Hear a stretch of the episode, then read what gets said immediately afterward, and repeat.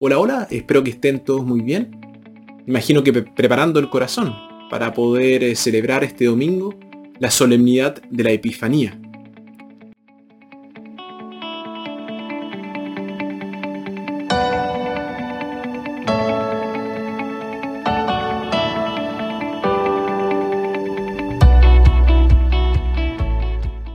Nuestra primera lectura, tomado de Isaías, el profeta anima a los exiliados que regresaron de Babilonia con una visión de una ciudad restaurada. Y la profecía se cumple en Cristo y en el nuevo Israel, la iglesia. Nuestra segunda lectura, tomada de la carta a los Efesios, esta lectura expresa el significado teológico de la fiesta de hoy.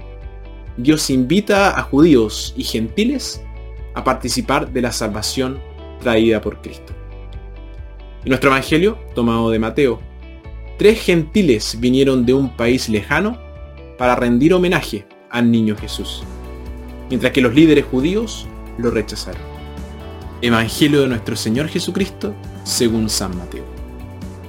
Jesús había nacido en Belén de Judá durante el reinado de Herodes. Unos magos que venían de Oriente llegaron a Jerusalén, preguntando, ¿dónde está el rey de los judíos recién nacido? Porque hemos visto su estrella en el oriente y venimos a adorarlo. Herodes y toda Jerusalén quedaron muy alborotados al, oír esto.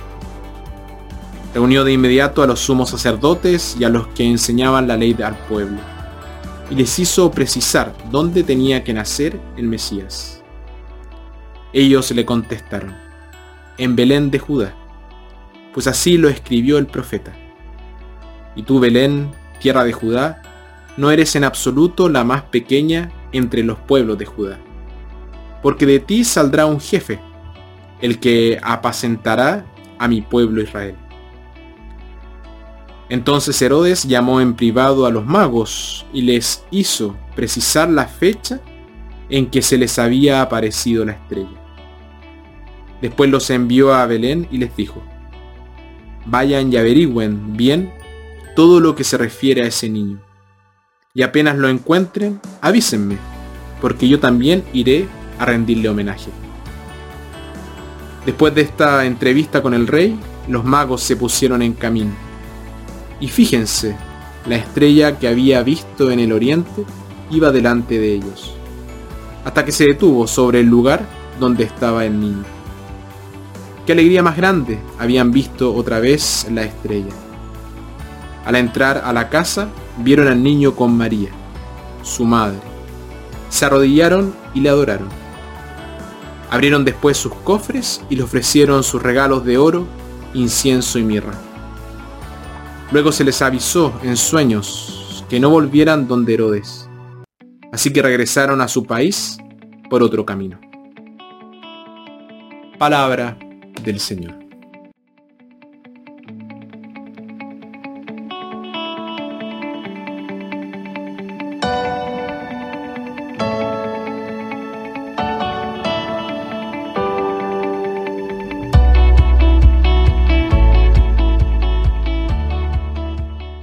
Alan se estaba recuperando en el hospital de un accidente de moto.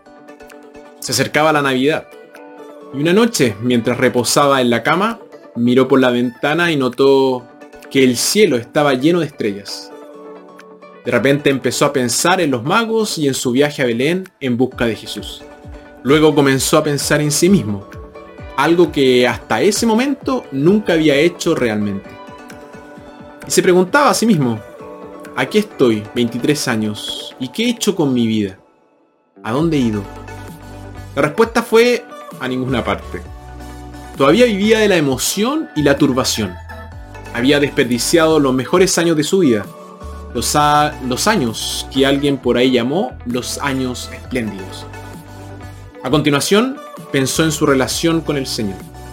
Los magos no tenían al Señor al principio, pero se dispusieron a buscarlo y perseveraron hasta encontrarlo. Para él fue todo lo contrario.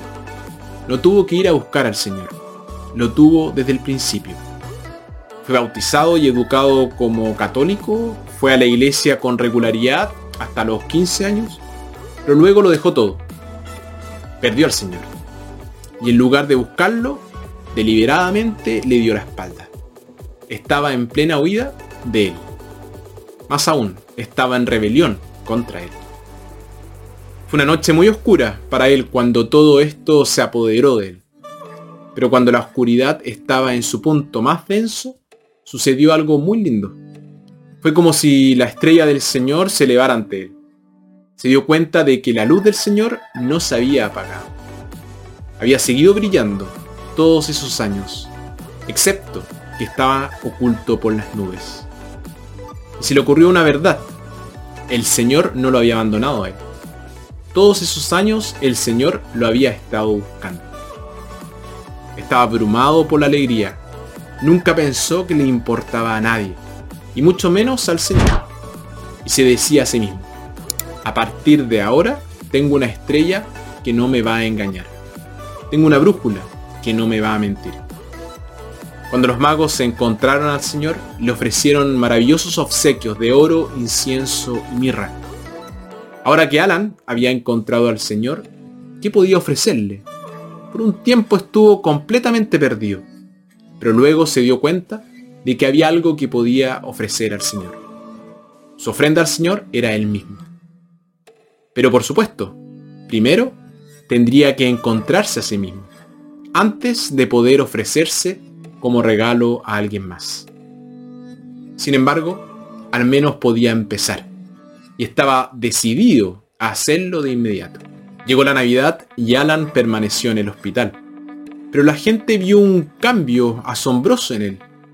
Hasta ese momento había estado lleno de amargura por la vida, en general, y por su accidente en particular. Ahora tenía una sonrisa y una palabra alegre para todos. La gente estaba perpleja, asombrada, sobre qué había producido este cambio en él. Pero el propio Alan sabía de qué se trataba. Era el hecho de que había encontrado al Señor. Nadie puede encontrar verdaderamente al Señor sin ser transformado. Años más tarde dijo, esa fue la primera Navidad real de mi vida. No, no escuché a los ángeles cantando en el cielo pero experimenté algo de la paz sobre la que cantaron en esa primera noche de Navidad. Todo el mundo necesita una estrella a la que seguir. Al igual que los barcos en el mar necesitan de un faro para guiarlos en forma segura hasta el puerto. Verdaderamente bienaventurados somos si la estrella del Señor se ha levantado delante de nosotros. Y bienaventurados somos dos veces si seguimos esa estrella con firmeza durante toda nuestra vida. Significa que hemos enganchado nuestro carro a una estrella, una estrella de esperanza, la estrella de Belén. Muchos se pasan la vida buscando lo que tenemos y no lo encuentran. Y no debemos temer que si descubrimos que nuestras vidas se han transformado, como resultado, esa transformación será para mejor será tal que nos traerá una alegría que este mundo no nos puede traer.